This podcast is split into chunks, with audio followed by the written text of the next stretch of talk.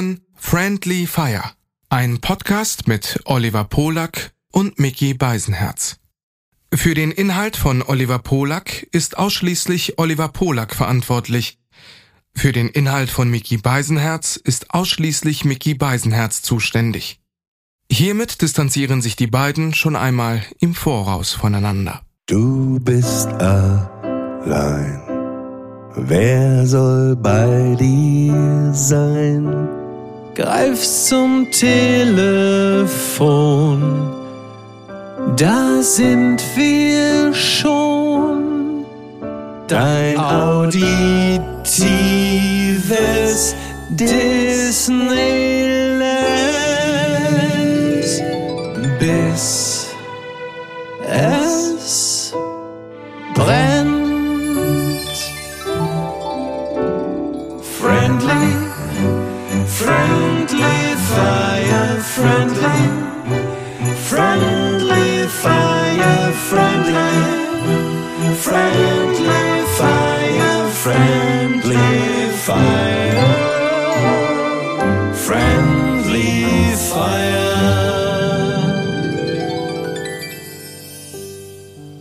Oliver, bist du etwa in Berlin gerade? Ich bin äh, geil, ne, wenn man kurz so stocken muss und wirklich kurz überlegen muss, wo bin ich denn überhaupt? Ist das schon das Rockstar-Syndrom, morgens wach werden und nicht mehr wissen, in welcher Stadt man ist? Ja, wobei ich kann das nachvollziehen, weil, also gerade bei Bands, wenn du jetzt zum Beispiel in Amerika, aus Amerika kommst und du tourst das erste Mal Europa Ja. und du wirst dann einen Tag in die nächste Stadt, in die nächste Stadt immer Hotel Halle.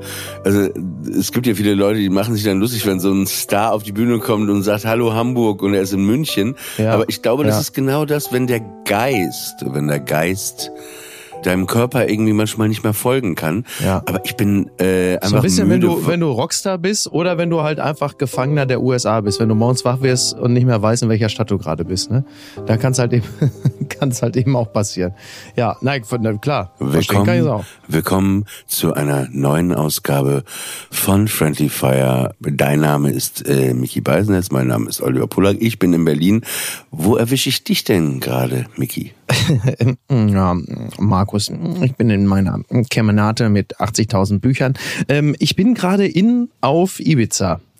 Ja, das ist eigentlich gar nicht so weiter überraschend, wenn man sich Typen wie mich anguckt, dann weiß man, über kurz oder lang landen die natürlich auf Ibiza. Und ich weiß noch nicht hundertprozentig, wie ich mit dieser Entscheidung Ja, umzugehen das kann habe. ich dir sagen. Das Ja. kann ich dir sagen. Okay. Du bist nicht entspannt. Das war keine gute Entscheidung für die Ruhe, die du eigentlich suchst, nach Ibiza zu fahren. Wir haben ja einmal kurz telefoniert vor ein paar Tagen, weil wir hier diesen Termin ausgemacht hast. Ja. Da, da spürte ich schon echten Hass. Und äh, ich glaube, du redest dir die ganze, du redest dir diese ganze Geschichte, ist schön. Bist da irgendwie aus irgendwelchen Gründen, aber es ist eigentlich, du hättest nach Nordirland fahren sollen. Nee, also da hätte ich auf keinen Fall. Also das innere Nordirland habe ich ja empfunden, als ich mit dir telefoniert hatte. Das hatte sehr viel von Nordirland, also so eher so Belfast Child. Nee, jetzt ist es eigentlich okay. Jetzt bin ich, jetzt bin ich in einer entspannten Stimmung. Ich bin mir nur nicht ganz sicher, ob Ibiza, also das zumindest das, was ich jetzt davon gesehen habe, ob das so generell so mein Ding ist. So, und das ja, ey, du bist nicht. auch ein Trottel. Ähm, ey, das ist, als wenn du nachts auf Kokain, ja, komplett besoffen ins Berghain gehst, ja, so? oben in die Panoramabar, ja, dann wirst du noch durchgebumst, dann läufst du aus dem Laden raus. Oh, ich wollte mich eigentlich ausruhen. Ich weiß nicht, ob das so mein Ding ist. Hier. Aber Oliver, warum wirst du denn so streitlustig? Warum wirst du denn gleich ibizenkisch? Ne? Das ist doch nicht zu fassen. Kennst du noch Ibo, Ibiza? Aber selbstverständlich, ne? Fand ich ja ganz gut. Ich fand den Typen ganz gut als Kind, wie der da in der ZDF Der ist aber schon vor 20 Jahren gestorben, ne? Ibo. Ja, auch ganz Ja. tragisch. Geil, ne? Wenn man immer dazu sagt, ganz tragisch, als ob man das selber so, das ist ja komplett Müll, ne? Dass ich jetzt gesagt habe, ganz tragisch. Also das Schöne ist ja, wenn dann äh, Menschen, die einem sympathisch sind, ums Leben kommen und sterben, dann heißt es oft ganz tragisch. Also es bedeutet ja auch, dass Leute, die ja weniger sympathisch sind, die kommen dann zurecht ums Leben. Wie ich irgendwann mal eine Meldung gelesen habe, Rentner grundlos zusammengeschlagen. Wo ich dachte, ja, aber, also, Da, da, ja, da werden Tragen, wann werden da denn mal Rentner, besser gepasst. werden denn mal Rentner mit Grund zusammengeschlagen? Ja. Naja, er war, äh, er war wohl, äh, ich habe mir das nämlich vor ein paar Tagen, lustigerweise kam ich, glaube ich, durch dich, dass du auf Ibiza bist, hatte ich irgendwie dieses Lied Ibo äh, mit seinem Hit Ibiza. Wer braucht dich? Ich hab Ibiza. Genau, wer braucht dich? Ich hab Ibiza. Da kam ein Schlager noch ohne Puffmütter aus. Auf jeden Ja. Fall. Auf jeden Fall ist er äh, nach einem Auftritt äh, bei einem Autounfall gestorben irgendwie auf so einer Landstraße Ach, in? Österreich und äh, genau hatte glaube ich auch zwei Kinder oder so Ach so. und sein richtiger Name ist deswegen Ibo äh, Ibrahim. Ah Ja, das ist ja naheliegend. Also glaube ich. Müsste man noch nachprüfen. Nicht, dass es gleich einen Shitstorm gibt, äh, wenn die Folge. ich fand das immer toll. Nee, nee, Ibo ist, ja, Ibo ist ja ein ganz klassischer türkischer Spitzname. Ibo, klar, Ibrahim. Er war, glaube ich, nicht türkisch. Bist du dir sicher? Ja, bin ich mir sicher, aber ich gucke mal, während du. Ja. Äh, Ich war äh, immer begeistert, ich war immer begeistert erzählst. als Kind, weil äh, Ibo, es gab ja auch eine, äh, eine Chipsfirma, also Chio und Chipsfrisch und es gab auch Ibo Chips. Mhm. Deswegen war der mir sympathisch. Weil der klang wie meine Lieblings-Chipsfirma. Es waren aber eher so Billig-Chips. Aber die sind ja meistens, gleichen sie ja den Mangel an Qualität durch eine heillose Überwürzung aus. Und da haben sie mich natürlich, ne? Das ist ja genau, ist ja genau mein Ding. Da versuchen sie halt einfach so ein bisschen über die Minderleistung, über die geschmackliche drüber hinweg zu würzen, dass man es nicht merkt. Und das hat bei mir voll gezogen. Wie bei Also vielen anderen Speisen auch, ja. Hier steht äh, Ibo, bürgerlich Ibrahim Bekirovic. Naja, das äh, ist geboren, okay. Das ist vielleicht äh, eher so Bosnien oder sowas. 61 in Skopje in Mazedonien. Ach, Mazedonien. Ach, guck mal. Hm.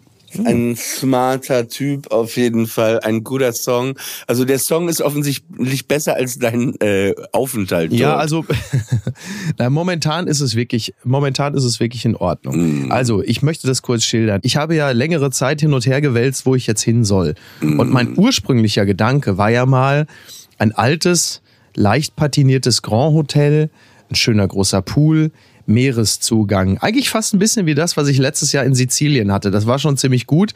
Aber da in Catania war es mir so ein bisschen zu weit weg vom Stadtkern. Ansonsten war das schon ziemlich genau das, was ich äh, gut fand. Und dann hatte ich ja überlegt, entweder mit dem Auto so durch den Schwarzwald, ich wollte unbedingt mal nach Freiburg, um dann weiter so entweder Südtirol, also es waren dann so zwei Destinationen. muss ich ja. unterbrechen, weil sonst, äh, das sind ja auch wirklich Sätze aus der Hölle. Mhm. Ich äh, wollte unbedingt mal nach Freiburg. Ja, ich bin das Mitte ist ein 40. Satz, den Dirk von Lotzo so nicht unterschreiben würde. ich wollte Also- unbedingt nach Freiburg fahren also, äh, und das also es ist im Benz auf der Autobahn.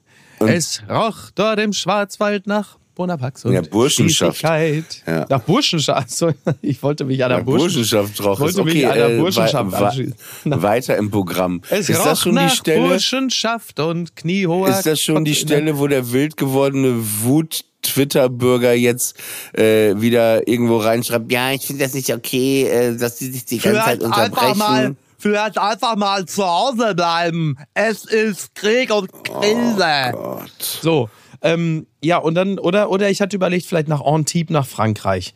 Dann habe ich aber kurz in mich hineingehorcht und äh, habe mich daran erinnert, dass mein ganzes Jahr daraus besteht, andauernd irgendwelchen logistischen Hassel zu haben und hier da sein und dahin kommen und da. Da habe ich gesagt, weißt du was, Arschlecken, du fährst jetzt gar nicht mit dem Auto, du setzt dich jetzt einfach in den Flieger und fliegst nach Ibiza. Weil Direktflug von Hamburg aus, das ist halt auch einfach und schnell gemacht. So, und dann habe ich das auch gemacht. Und dann kam ich auf Ibiza an und dann kam ich zu meinem Hotel. Das ist in San Antonio und das ist das Amare Beach. So, bei Booking.com sah das sehr gut aus, weil großer Pool, Meereszugang, sehr schick, sehr schön. So, dann komme ich in die Rezeption und dann geht es ja schon so langsam. Es ist halt also groß, hell, eher so der cleane Look, ja, so. Bin froh, dass du nicht gesagt hast, ich komme in der Rezeption. Okay, weiter. da, da war ich weit von entfernt.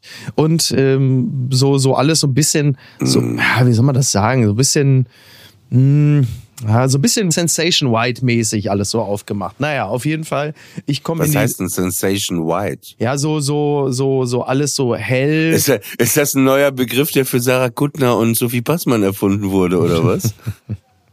Teufel. Sensation White. Teufel. Mit Sarah Kuttner und Sophie Passmann. Als Special Guest Katrin Bauerfeind. Viel Spaß. Okay, Entschuldigung, weiter. Wie muss man sich so eine Lobby vorstellen? Ja, also sehr, sehr kühl, sehr hell und äh, groß vor allen Dingen auch. Und dann guckst du dich halt so ein bisschen um und siehst du die zwei, drei, vier anderen People, die da auch einchecken. Und das war dann so ganz grob, sagen wir mal, zwischen RTL 2 Casting für irgendeine Ficky-Ficky-Insel und äh, russische Influencerinnen.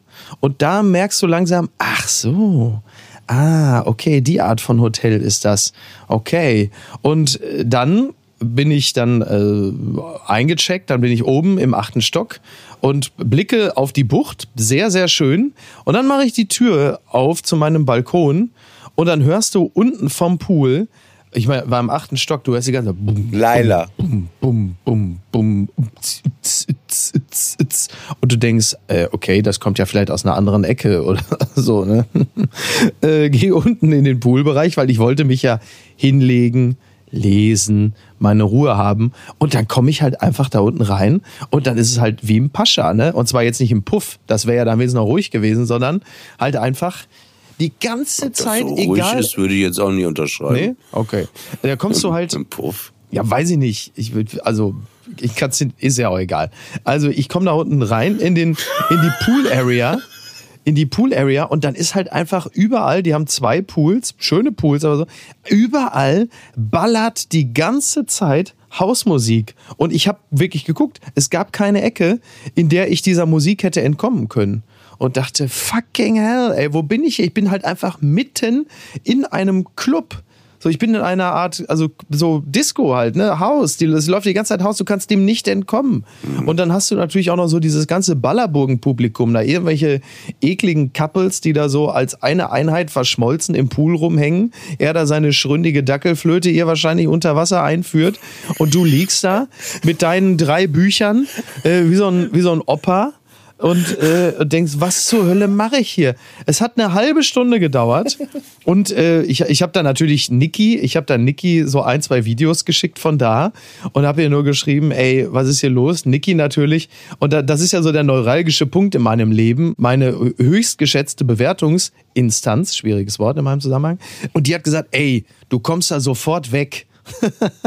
Hau da ab. Nein, nein, du bleibst hier auf keinen Fall. Du hast hier Ruhe verdient. Hier wirst du nicht bleiben. Also sie hat mich dann auch so ein bisschen animiert. Eine halbe Stunde hat's gedauert. Da stand ich schon in der Lobby an der Rezeption und habe dann wirklich, also freundlich, aber sehr bestimmt der Rezeptionistin gesagt, äh, ich werde diese Nacht hier bleiben. Die bezahle ich auch. Und ab morgen bin ich hier dann weg. Wie man so schön im Englischen sagt, let's call it a day. Und die Rezeptionistin, die äh, war so eine junge Frau, würde ich mal sagen, so Ende 20, Anfang Darf ich 30. raten, was sie gesagt hat darauf? Ja, was hat sie gesagt? Partyalarm! Ja, die hat mich direkt angeguckt, hat mich direkt angeguckt, hat zwei Pillen geschmissen und hat sofort irgendwie nur so, hat dann so mit den Zeigefingern immer so, utz, utz, utz, immer so mit den Fingern so links und rechts die Zeigefinger hoch in den Himmel. Partyalarm ich angeguckt. oh Gott. Ja, und ist dann auf ihren Schamlippen durch die Lobby äh, direkt Richtung Fahrstuhl spaziert. Ja, genau so war's. Und und dann hatte ich, die, da hat die mich angeguckt und die war, man, sah ihr an, sie ist eine junge, intelligente Frau, die höchstwahrscheinlich dort selber keinen Urlaub machen würde. Und sie hat dann noch so, so ein, zwei Argumentationsversuche, aber eher so fürs Protokoll gemacht. Alles auf Englisch und ich habe so eine Art Plädoyer gehalten wie in so einem John Grisham-Roman, so ganz zum Schluss so, verehrte Jury, äh, hochgeschätzte Jury, verehrter Richter, aus diesem Grund kann ich hier nicht bleiben, weil. Und dann ähm, war ihr so die Argumentation, weil ich habe gesagt, bei Booking.com zum Beispiel stand halt eben nichts davon, dass hier die ganze Zeit laut Das sind Musik echt wirklich läuft. Argumentationssätze aus der Hölle.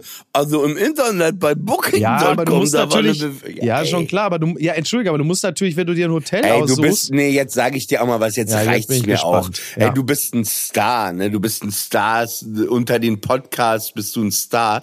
Ey, welcher Star geht denn auf Booking.com? Du müsstest doch bin eigentlich einen Manager haben, ein Reisebüro, die dir das buchen, Chauffeur, ja, der dich das ich abholt. künftig auch alles machen. Ja. Ja.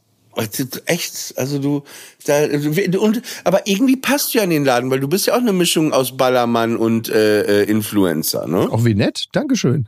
Ähm, ich werde also künftig, ich werde also, da, da, wo, wobei du wirklich recht hast, was ich wirklich künftig machen werde, ist, äh, ich, ich habe ja ein Reisebüro in Hamburg in der Brüderstraße, aber ich gehe da eigentlich immer nur hin, um meine Post abzuholen. Vielleicht sollte ich da künftig auch mal wieder hingehen, um einfach mal eine Reise zu buchen.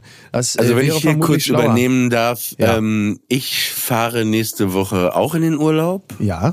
ich war übrigens noch gar nicht fertig, ne? Ich wollte es nur gesagt haben. Ja, dann können wir, ja, du kannst ja gleich auch weitermachen. Ich wollte aber kurz, jetzt passt es nur kurz. Ja. Einen kurzen Einschub. Geil, wie, wie eine Zicke, wie beleidigt du gleich. Ich fand, das ist doch ein Podcast. Wir unterbrechen uns doch manchmal und dann redet der eine andere und du darfst ja gleich weiter. Deine Zeit, ich nehme dir nichts weg. Das ist alles okay. So, pass auf. Ich habe das genauso nämlich gemacht, weil ich dachte, ey, bei diesen, du hast ja vorhin schon über diesen unstetigen Situationen, man weiß nicht, fliegt das Flugzeug, passt das, brennt ja, da ein ja. Wald.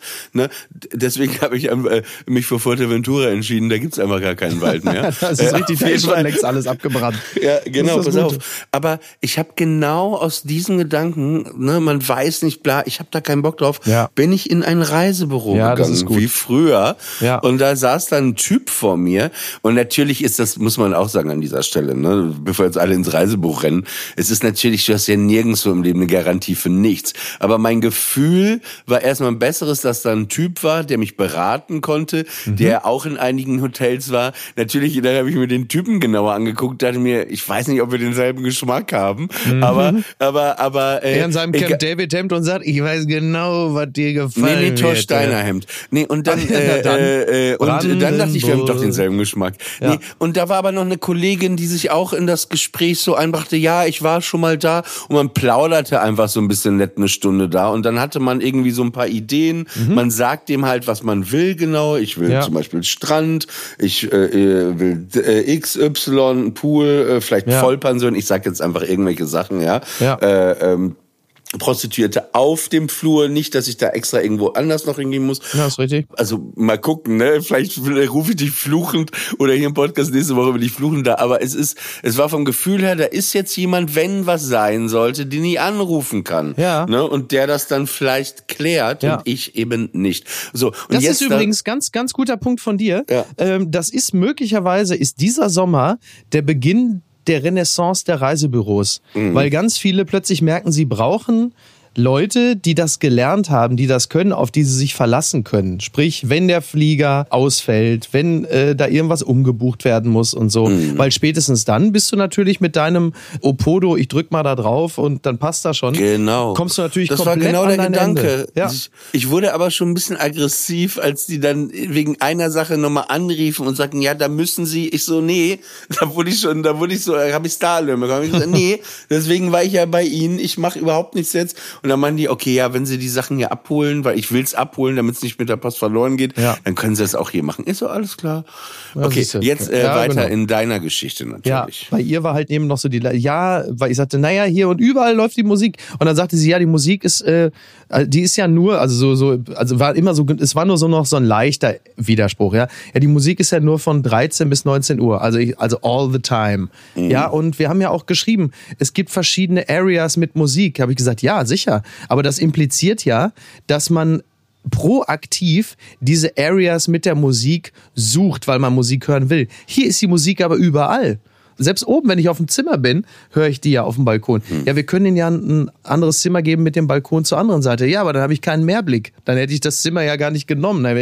also wie sie es dreht und wendet. Und das muss man ihnen dann wiederum lassen. Sie haben dann super schnell gesagt, okay, dann machen wir ab morgen, stornieren wir alles, sie kriegen ihr Geld zurück und das ging super fix. Also das muss ich dann auch sagen, das ist echt dann auch ehrenhaft, dass sie dann ihrerseits auch so schnell gesagt haben, okay, weil gerade über Booking.com ist das auch wirklich ein richtiger Hassel, weil die sagen, ja, wenn sie es über Booking.com gebucht haben, dann können wir es leider nicht mehr stornieren und bla bla bla und Stornierungsgebühren.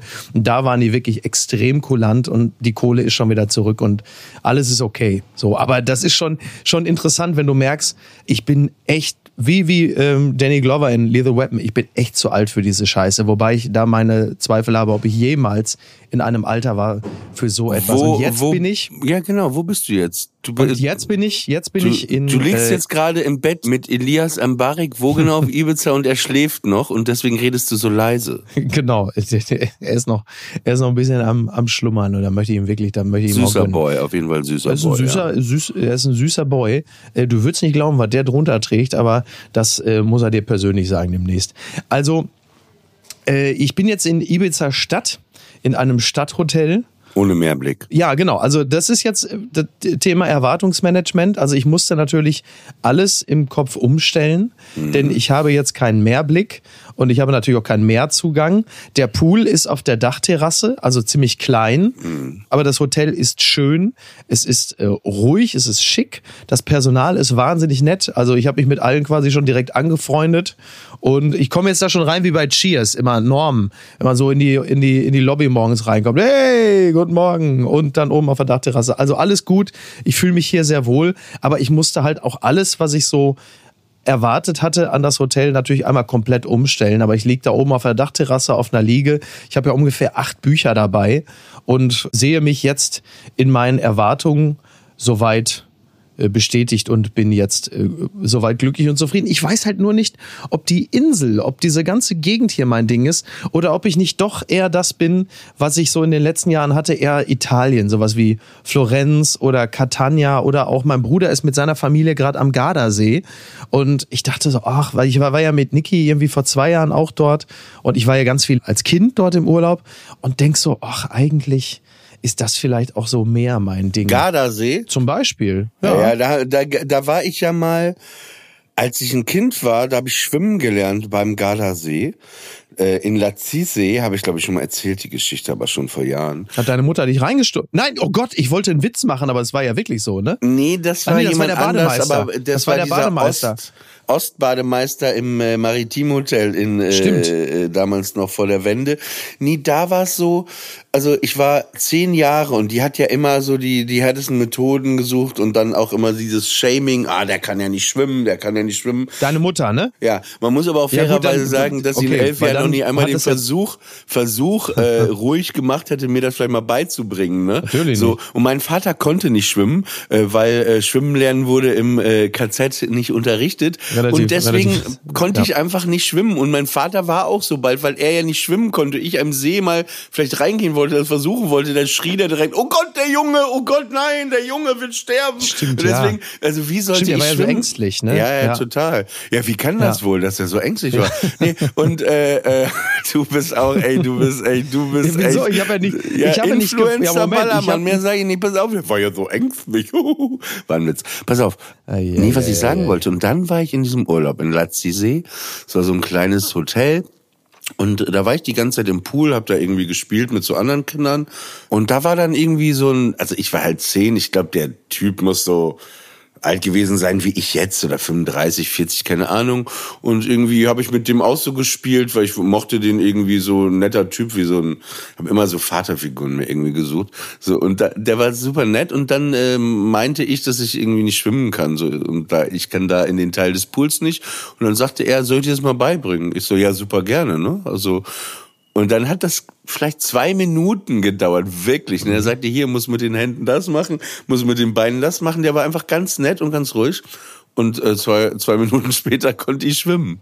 Manchmal kann es so einfach sein, ne? Es kann äh, so einfach sein. Und dann äh, noch mein weiteres Erlebnis. Ich weiß nicht, ob das gut oder schlecht ist. Wir waren dann ja in diesem Freizeitpark da, Gardaland. Das Ja. ist ja so mit diesem Logo, mit so einem Drachen, glaube ich. Ja, ja. Und da gab es ein Vierer-Looping. Und ich war auch jünger. Ich war, glaube ich, so, also ich glaube, es war acht oder neun war ich da. Ich weiß es gerade doch nicht. Und da war da, war, bin ich mit meiner Mutter ins Gardaland. Und da war da so ein, dieser Looping und da ist gerade niemand mitgefahren. Und sie fragte mich, ob ich schon mal Looping über Kopf gefahren bin. Ich so, nein. Und ich hatte auch ein bisschen Angst. Sie so, ja, dann machst du das jetzt. Ich so, wie, ich mach das jetzt? Ja, du gehst jetzt in die Bahn, du machst das jetzt. Da hat die mich alleine in diese Loopingbahn gesetzt, vorne auch noch. Also ich werde es nie vergessen, ich war einfach allein in dieser Loopingbahn. So von wegen, wenn man vor Sachen Angst hat, ne, ähm, dann muss man sich überwinden.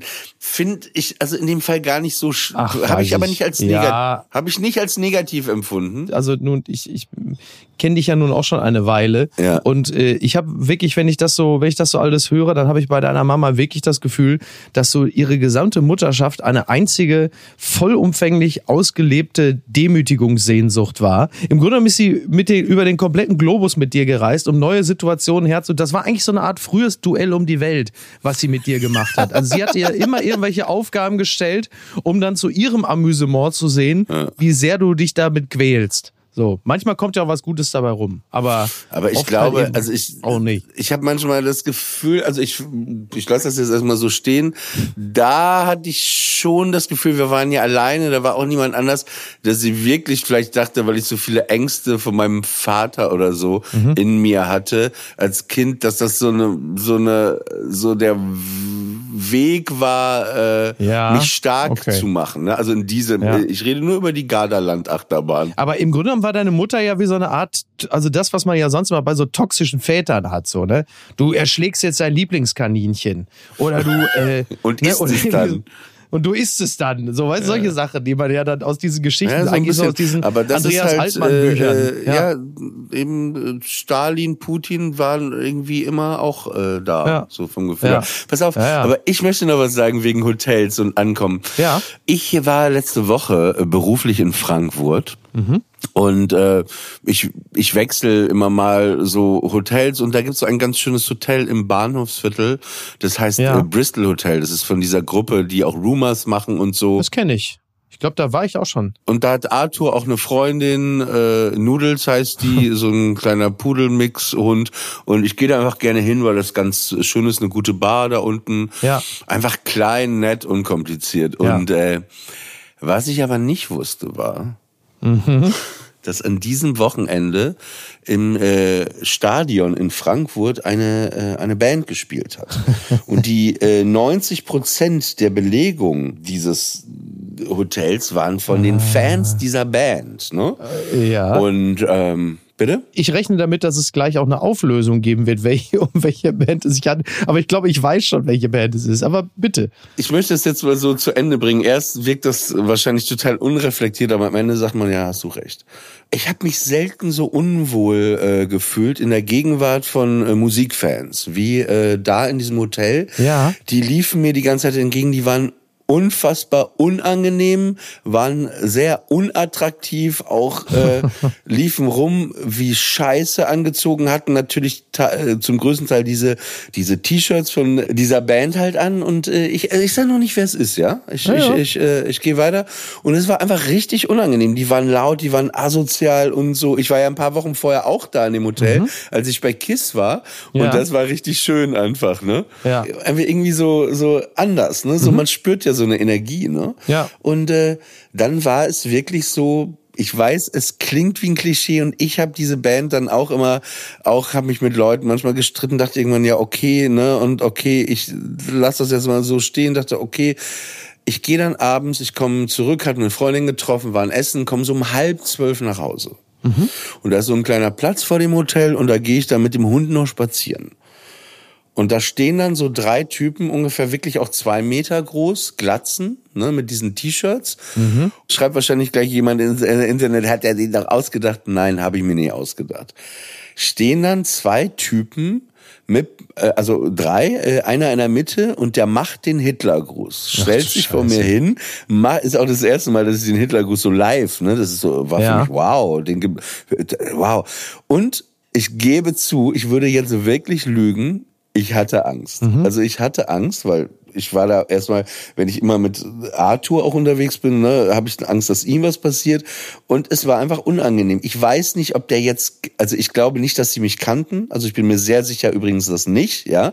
Nur ich stand da und der hebte den, der eine sagte, ey, mach runter, ne, sagte der eine. Und der hat den immer wieder und dann noch äh, ein Sieg Heil kam auch noch raus. Gott. Und äh, ich bin dann einfach relativ schnell umgedreht ich bin jetzt nicht gerannt, aber schon sehr schnell ins Hotel, bin dann hochgefahren und dann saß ich echt lange auf meinem Bett und dann dachte ich, es ist kein Einzelfall. Es ist jetzt nicht der Zufall, dass ich da zufällig, ne? Ja. Naja, jetzt darfst du einmal raten, um welche Band es sich handelt. Na, also um jetzt das Klischee so voll aufzuerfüllen, dann waren es wahrscheinlich die Onkels, oder? Genau. Und ich meine, diese Leute, diese Fans, ich meine, das ist ja auch einfach erstmal stumpfe, weinerliche Hooligan-Musik, ne? Immer dieses Narrativ, wir gegen alle, wir sind für die gleiche Sache, ne? Ich meine, wenn die jemand zusammentreten zusammen, dann äh, empfinden die das wahrscheinlich als Freundschaft, ne?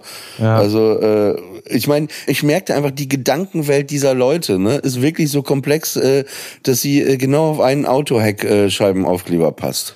Ja, leider, es ist immer so bitter, wenn man dann so sich in diesen Klischees auch noch so bestätigt sieht, ne? Und denkt, Mhm. also, und natürlich glaube ich dir, das ist ja gar keine Frage, so, dass da, Naja, ist aber nicht schlimm, wenn es nicht klar, also so, ja, ja, äh, aber also klar, das Klischee kennt jeder, ne, so. Und ich, ich fürchte, dass das äh, auch nicht von ungefähr kommt. Der klassische Dialog ist ja immer böse Onkels, Nazi-Band. So, dann gibt es Leute, die sagen, halt, Moment, das sagt man so leicht, du hast dich mit der Band nie befasst. Ja, genau. Das haben sie irgendwann Hab ich mal gehabt. gemacht, hab das haben sie gemacht. hinter sich, ja. Mhm. genau, das haben sie hinter sich gelassen, die sind nicht mehr so und die Fans sind auch nicht alle so. Nee, so und, ja, aber, ähm, aber warte, mein Freund Moses, der ist ja irgendwie Fan von denen, der hat mir das auch mal erklärt. Ich habe mir dann auch Ach Platten was, echt? angehört. Der ist Fan von denen? ja, okay. total. Der Ja, war, ich wollte nur sagen, weil der ist ja jetzt sag mal rein, äh, also rein. Nee, der ist großer Fan. Tisch. Aber das, Ja. das muss er uns vielleicht mal selber erzählen, Ja. wenn er zu Gast ist, wenn er da Ja. Bock drauf hat. Aber Ja. äh, der hat mir das auch mal erklärt, die Bedeutung und hat mir auch gesagt, hör mal die Sachen an. Ich habe genau, deswegen dachte ich auch, Du hast okay, ja ein paar Sachen von den Fans angehört jetzt zuletzt. Dann Ja, nee, aber es ist wirklich so, die, die, die haben ja auch ein Album, glaube ich, wo es heißt, nichts ist für die Ewigkeit, ne? Und man merkt, dass die Mhm. ja Onkels beruhigend. oder die Fans äh, der, äh, der Gegenentwurf zur Romantik sind, zum Romantiker, ne? Weil der Romantiker will ja das Ewige, ne? Und äh, ja, die, die, die, die Onkels sehen das realistisch. Geben Sie mit, der Romantiker will das Ewige, die Onkels geben sich mit tausend Jahren zufrieden. Ne, und ähm, dann bin ich am nächsten Tag halt nach Berlin gefahren mit dem Zug und da waren dann ungefähr zehn Onkels-Fans rotzbesoffen im Bordbistro, ne?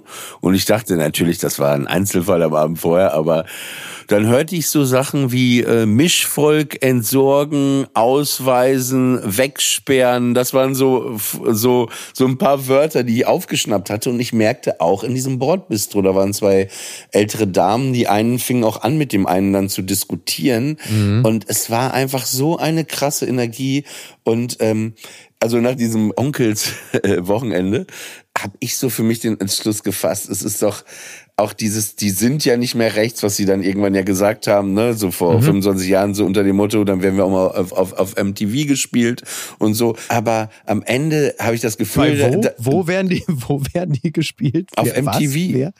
Was ist das denn? Ach so, ja, damals, pass auf. Aber ähm, was ich sagen wollte, Kennt das man die? Gefühl schwingt so mit, ne? Wir wissen, die dürfen das ja nicht mehr sagen, ne? Aber Ja, wir ja. wissen, wir, wir, wir wissen ja alle Bescheid, Mhm. ne? Wir Fans so, ne? So unter, äh, ja, war auf jeden Fall, ähm, War eine entspannte Angelegenheit, sagst du. naja, was heißt entspannt, aber es war, Also unwohler fühlt man sich als Jude eigentlich nur auf der Dokumenta, wolltest du sagen, ne? Ja. ähm, Ja.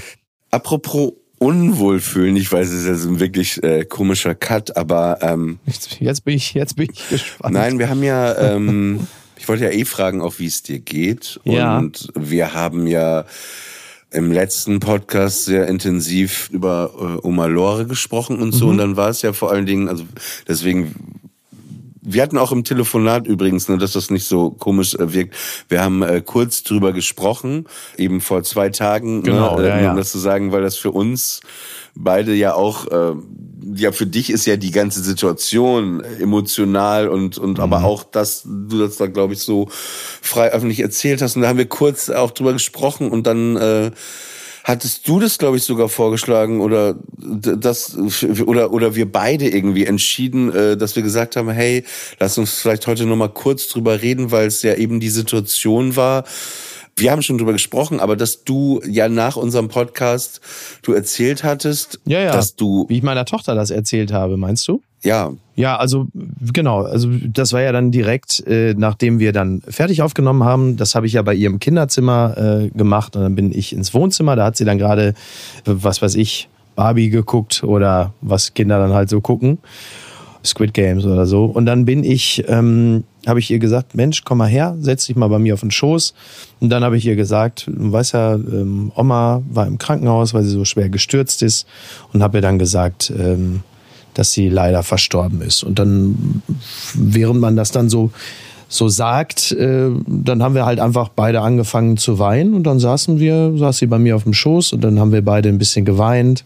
Und dann habe ich ihr noch erklärt, dass sie ja auch ganz schön schwach gewesen ist und so. Und ähm, ja, dann haben wir, saßen wir so ein bisschen zusammen, haben beide, haben beide geweint und dann sind Kinder ja so, dass sie, die haben ja da eine ganz große, äh, wie man so schön neudeutsch sagt, Resilienz und die schütteln das dann ja auch schnell ab. So, und sind dann auch wieder gut. Das wäre ja auch fürchterlich, wenn das Kind jetzt die ganze Zeit dann äh, da gebrochen durch die Gegend läuft, sondern wir sind ja danach dann auch auf und sind ja mit der Bahn dann nach Henrichenburg gefahren, also in mein Elternhaus, wo ja auch mein Bruder mit der Frau und den Kindern ist, also wo meine komplette Familie ist. Wie war und das denn auf halt der Zugfahrt? Hat man, hat man, habt ihr dann drüber gesprochen oder war das dann so, das war? Ach du, das kommt ja, das kommt ja immer wieder mal auf, mhm. aber du, du, bist ja während der Zugfahrt, ähm, ist sie halt eben auch, sie hört dann ein bisschen Musik oder äh, guckt sich irgendwas an oder so. Hat dann Onkels man, gehört auf dem Kopf. Ja, hat dann Onkels gehört, dann hat sie mal kurz den Gruß gemacht.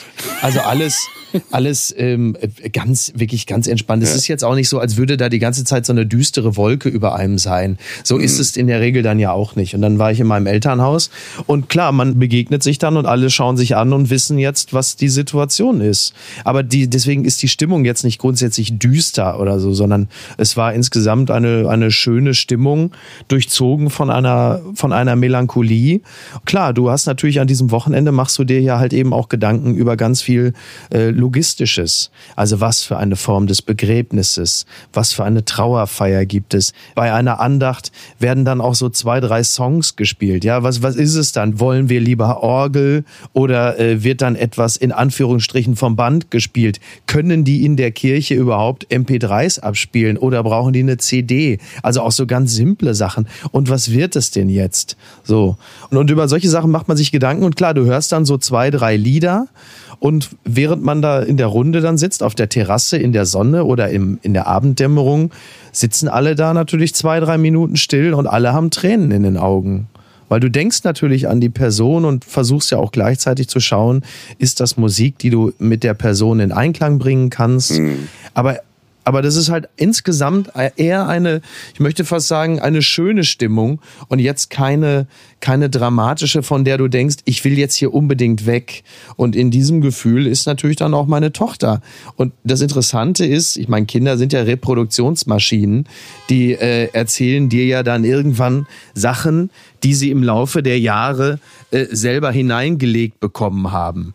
Also nenn es Stanzen, Phrasen oder auch ehrlich empfundene Gedanken, dass sie dann plötzlich dann aus dem Nichts sagen, ja, aber guck mal, sei nicht traurig, sondern freu dich lieber über die Zeit, die ihr miteinander hattet. Das war doch schön und so, wo du denkst, okay, wo kommt das denn jetzt her? Weißt du, dass sie dann plötzlich da mit so kleinen, man kann es jetzt gemein sagen, mit so Glückskeksbotschaften kommen, aber im Kern stimmt es natürlich. Das ist halt nur all das, was du ihnen in, in anderen Kontexten mal gesagt hast oder sie vielleicht irgendwo von mir aus auch bei, äh, bei, bei Löwenzahn mal aufgeschnappt haben und das dann wieder reproduzieren. Naja, und jetzt ist halt, also wenn wir dann alle wieder zurück sind, ist dann halt die Beerdigung. Und das wird äh, klar. Also ich meine, ist ja klar, dass dann alle da ähm, heulen werden. Da kannst du noch so stabil sein, aber es ist ja auch gut. Es ist ja auch kein, ist ja auch kein schlechtes Gefühl. Es ist ja nicht so, dass man da, da steht und sagt, um Gottes Willen, hoffentlich weint hier keiner. Aber du denkst, doch, klar. Also ich war ja auf anderen Beerdigungen auch von bedeutend jüngeren Leuten, wo wir auch alle da gestanden haben und zwischenzeitlich geheult haben. Und das ist ja auch völlig in Ordnung und gut so. Und dann wird es danach eine, eine Feier geben, wahrscheinlich im Garten das Wort Leichenschmaus ist ja so ein völlig behämmerter Begriff. Das ist ja so ein ganz alter, komischer, seltsamer Begriff. Aber es wird dann eine, eine Feier geben. Und die wird, wenn, wenn alles so in etwa läuft, wie ich mir das denke, wird es wahrscheinlich eine der schöneren Familienfeiern sein, weil natürlich ganz viele Menschen kommen, die alle irgendwie, ja, auch, auch Oma nochmal hochleben lassen wollen. Und ich glaube, nach Omas 90. Geburtstag wird das wahrscheinlich die schönste Feier zu ihren Ehren.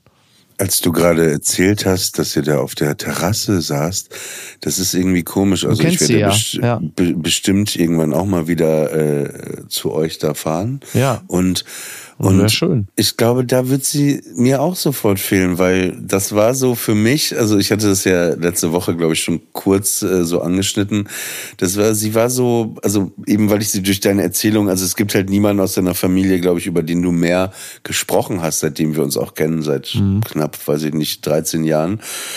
Deine große Liebe quasi. Und dann war es ja wirklich so, also sie war einfach egal was war, sie war halt dabei, ne? Sie Genau. war immer dabei und, Genau. und also selbst mir wird sie, glaube ich, auch da fehlen, weil sie sah so, sie hatte sowas. Äh, also ich ich bin ja auch eben mein Vater war ja auch älter, ne? Meine Tante ist sehr alt. Ich bin äh, von so alten Leuten immer umgeben gewesen, ne? Und die sind für mich äh, immer so. Ich mag alte Leute auch einfach gerne. Ich bin Ja. gerne in deren Nähe. Ich fühle mich und das war dann bei deiner Oma auch so, als wir noch dieses Fo- Foto mit dem Hund und so gemacht haben. Ich Ja. ich mochte die auch. Äh, Deswegen habe Sehr ich auch gerne, so gerne aber weil ich- Zivildienst gemacht. Ich, deswegen habe ich auch so gerne Zivildienst gemacht. Also ich habe das ja, habe das ja auch wirklich mit mit Freude gemacht, weil ähm, ich mit diesen ganzen alten Leuten ja auch da immer so ein Zivildienst, äh, so da ein schönes, meinst du jetzt aber nicht die Zeit bei der Heute-Show, wo du dann Welke und deine anderen Co-Autoren alle betreut hast. Nein, das und ist- denen gesagt ist, hast, äh, hier, so macht man das. Das ist, äh, das ist absolut richtig, das stimmt. Ja, das war eher so das Jochen Schweizer Paket, äh, Köln-Mühlheim durchstehen. Ne, du hast Zivildienst wohl noch mal im Altenheim gemacht, ne? Nee, bei der AWO in Kassel-Brauxel, also beim mobilen sozialen Hilfsdienst, wo du natürlich ganz viel für alte Leute einkaufst, äh, dich um die kümmerst, die pflegst halt eben auch, ne? Also bis also jetzt nicht Arsch abwischen, dafür kam dann das Pflegepersonal zusätzlich, aber halt schon so Sachen wie Bettpfanne leeren und Füße eincremen und solche Sachen. Mit Köttersalbe, ne? Kütter mit Küttersalbe, was was ja auch so lustig war, weil ich natürlich zu Hause ja immer die Geschichten aus dem Zivildienst erzählt habe, unter anderem mit Frau Jaksch, diese wirklich sehr unangenehme ältere Frau. Die ja so eine Stimme hatte. Junge, du musst mir doch die Füße eincremen.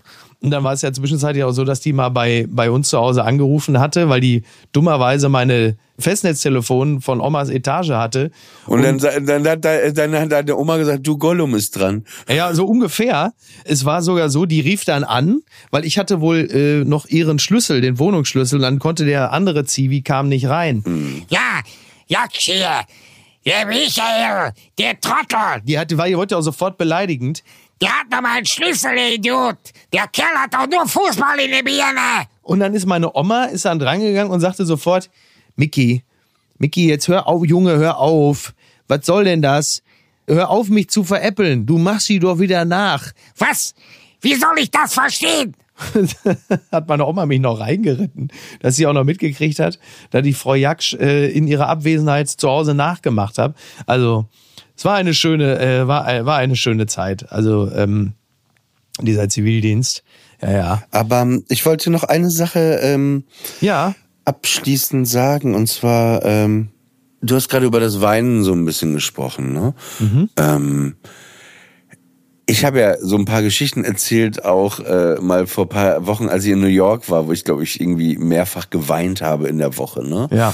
Und ähm, es können ja immer verschiedene Sachen sein, ne? So die einen so dahin bringen, aber ich finde, äh, ich will jetzt nicht sagen, Weinen macht frei, aber Weinen hat immer etwas, finde ich, sehr befreiendes, Sehr. so was, dass man was rauslässt. Und ich finde eigentlich eigentlich auch immer irgendwo was Schönes. Natürlich auch, wenn es traurige Sachen sind, aber irgendwas habe ich immer das Gefühl, ist da trotzdem auch Positives mit drin. In dem Sinne, dass du was verarbeitest, vielleicht was sich löst. Ja, ja. Ja, sehr, sehr. Also vor allen Dingen bei mir kommt das manchmal dann halt eben auch mit so zeitlichem Verzug. Also ich weiß, ich war auf der äh, Beerdigung einer der, der Brüder meines Vaters, also ein Onkel von mir. Und das war an so einem wirklich wahnsinnig tristen Novembertag, Hochphase Corona 2020, nur eine begrenzte Zahl von Leuten zugelassen in so einer kleinen Kapelle auf einem evangelischen Friedhof in Berlin. Und äh, dann lief halt Musik in dieser Kapelle, so drei, vier Lieder, die er sich ausgewählt hatte. Ja, war natürlich, wie man sich vorstellen kann, ein wirklich wahnsinnig trostloser, trauriger Tag. War auch einer der ganz seltenen Tage, an denen ich meinen Vater mal hab weinen sehen, was auch einen sehr, sehr bleibenden Eindruck hinterlassen hat. Und dann Monate später, irgendwann an so einem Frühlingstag im April oder so, fuhr ich dann mit dem Auto durch die Gegend, die Sonne schien und äh, über den, über Spotify, iPod, was weiß ich, ploppte plötzlich dieser Song auf und lief. Und da musste ich rechts ranfahren und habe unglaublich angefangen zu weinen. Weil du merkst, es ist dann einfach so, es kommt dann so mit so einer zeitlichen Verzögerung, dass sich dann plötzlich in dem Moment so alles löst, was sich im Laufe der Zeit einfach so auch angespannt hat. Und es ist ja auch ganz viel Irrationales, was dann in einem vorgeht, weil so, solche Sachen sind ja auch als Information viel zu groß, um sie in dem Moment zu fassen auch jetzt Oma gestorben. Das sagt sich immer, weißt das hat man früher so als Ausrede gehabt, wenn man die Hausaufgaben nicht gemacht hat. Ja, meine Oma ist gestorben. So was das aber als als Information für mich und mein Leben bedeutet, das wird sich ja erst im Laufe der Jahre wirklich zeigen, wenn eine Person, die so wichtig für dein Leben gewesen ist, plötzlich nicht mehr da ist. Und dann kommt das ja so in Wellen und dann passiert das plötzlich wie in diesem Moment, dass du dass du wie in dem Falle bei meinem Onkel dann plötzlich einfach, dass dir die Tränen kommen und du anfängst zu weinen. Aber gar nicht, gar nicht als schlechtes ist nichts Negatives, kein Gefühl, bei dem ich denke, oh Gott, wie schrecklich oder ich erinnere mich jetzt auch nicht mit Befremden an diese Situation, sondern ich weiß, das hat unglaublich gut getan. Es war ein, ein, es war sehr, es war sehr wohltuend, mhm. das dann einfach auch so rauszulassen. Das ist interessant, ähm, weil ähm, was ich ja heute schon einmal erwähnt hatte, dass ich einen sehr alten Vater immer hatte, ne? So und ich wusste dadurch immer, der wird früher sterben, ne? mhm. ne? So als als normal, ne? Bei ja. meinen Kumpels, ne? Weil die ja. die die Väter, die waren viel jünger, 25, 30 Jahre jünger. Das wusste ich immer. Ich habe so 20, 30 Jahre kürzer mit meinem Vater und ja. der hat manchmal auch immer so, äh, das ist so Horror. Ich habe das mal Niki erzählt, seiner Freundin. Der hat dann auch noch, der war auch so ein Vogel bisschen vom Dienst auch immer wieder, ne? So, mhm. der hat dann auch immer wieder so so vor mir als Kind komplett asozial immer so getan, als ob er gerade stirbt. Ne? Oh Gott, ich habe mir jetzt voll asozial immer so. Oh Gott, ich habe mir Herzinfarkt, Herzinfarkt. Und er so, war nur ein Spaß, war nur ein Spaß. Ey, Teufel. und es war Horror als Kind. Er dachte halt, das wäre lustig, aber ich war immer so, oh Gott, oh Gott, oh Gott. So, und ich habe immer gedacht, deine Mutter, und ich habe immer gedacht, deine Mutter sei grausam. Ja, jetzt verstehst du einige Sachen. Das ja, hat er immer gemacht, wenn er mit meinem Alarm oh Gott, ich sterbe, oh Gott, Oliver, ruf einen Krankenwagen an, ruf einen Krankenwagen an. Und dann so, nee, war Spaß. und dann hat er so komische Geräusche danach gemacht. Besutti! So, wo ich dachte, ey, Alter, Ach, da hast du das her. So einiges, eine komplett geil. Da hast du das her, und okay. Dann gab's aber irgendwann natürlich der Klassiker, den Moment, wo er irgendwie so einen Schlaganfall oder oh, Herzinfarkt shit. hatte. Ah, ne? Und dann, also bis da jemand doing. irgendwo angerufen hat, ja. da, da, haben wir erstmal, ja, ja, der macht gleich wieder Pisutti. Ja aber macht er ja nicht. Und dann, dann kann ich mich aber nicht erinnern. Aber das, war dann auch Horror als Kind, als er dann rausgetragen wurde auf dieser Sanitätertrage und so. Aber war dann alles ist. Oh, wie lustig. Ist, und ihr habt dann alle cool. das Geräusch gemacht, ne? während er halt den Arm nicht mehr heben kann und nicht mehr lächeln kann. Habt ihr, habt ihr dann alle das Geräusch gemacht und so mit dem Finger auf ihn gezeigt, so den schüttelnden Zeigefinger. Ja, ah, ah, ah. Ja, nee, pass auf, pass auf, aber scheiße, ich wollte noch was erzählen, dass dieses Lachen nicht gut wird. Wir müssen gleich Schluss machen, meine Liege ist äh, reserviert ab 10.30 Uhr ja, ja. als guter Deutscher. Ne? Ja, ich versuche jetzt zum Ende zu kommen. Was ich noch sagen wollte, ich habe irgendwie schon als Kind getrauert die ganze Zeit. Ich habe mir nie mit jemandem drüber geredet. Ne? Diese Angst, dass mein Vater du dich eigentlich schon darauf vorbereitet immer, quasi. Ja, emotional. mein Leben lang war die da. Die war immer ja, da. Und eine Anspannung, ähm, ich oder? hatte das so, dass Udo Jürgens habe ich ja viel gehört als mhm. Kind. Mhm. Und ich hatte ja eh das Gefühl, dass mich seine Lieder, wenn ich da alleine die Kassetten gehört habe beim Playmobil-Spielen in meinem Zimmer, dass der mich verstanden hatte, meinen Ängsten. Und er hatte ein Lied, das heißt, ich schick's dir gleich mal. Mhm.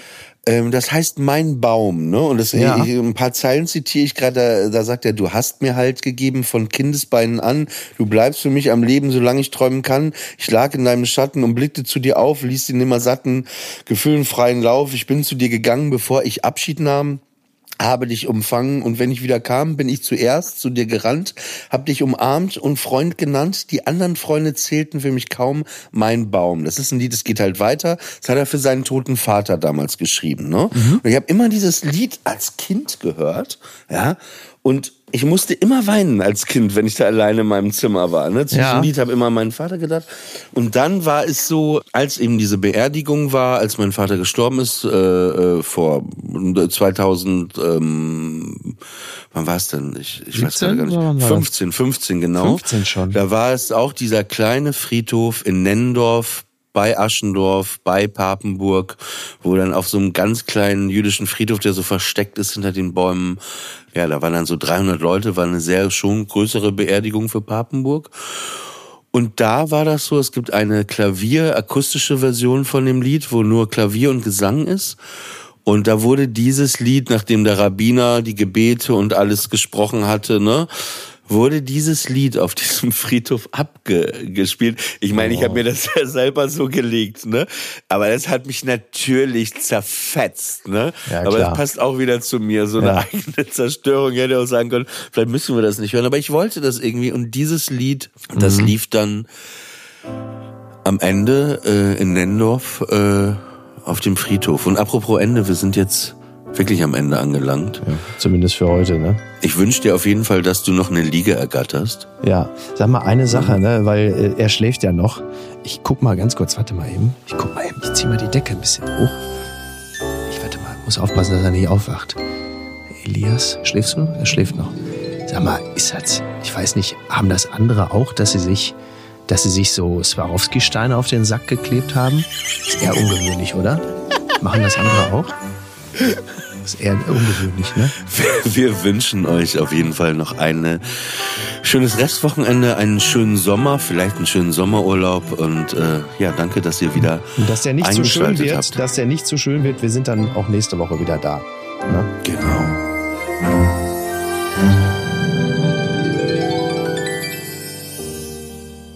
Friendly Fire ist eine Studio Bummens Produktion. Executive Producer Tobias Baukhage.